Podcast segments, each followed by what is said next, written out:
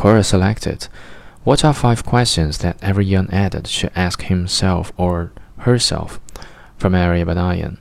First, if I didn't change anything in my life from this point, what would my life look like in 10 years?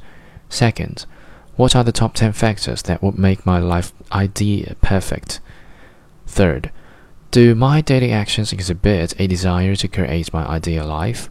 Fourth, what can I change right now about the way my day is structured that would allow me to push towards my dream life little by little, day by day?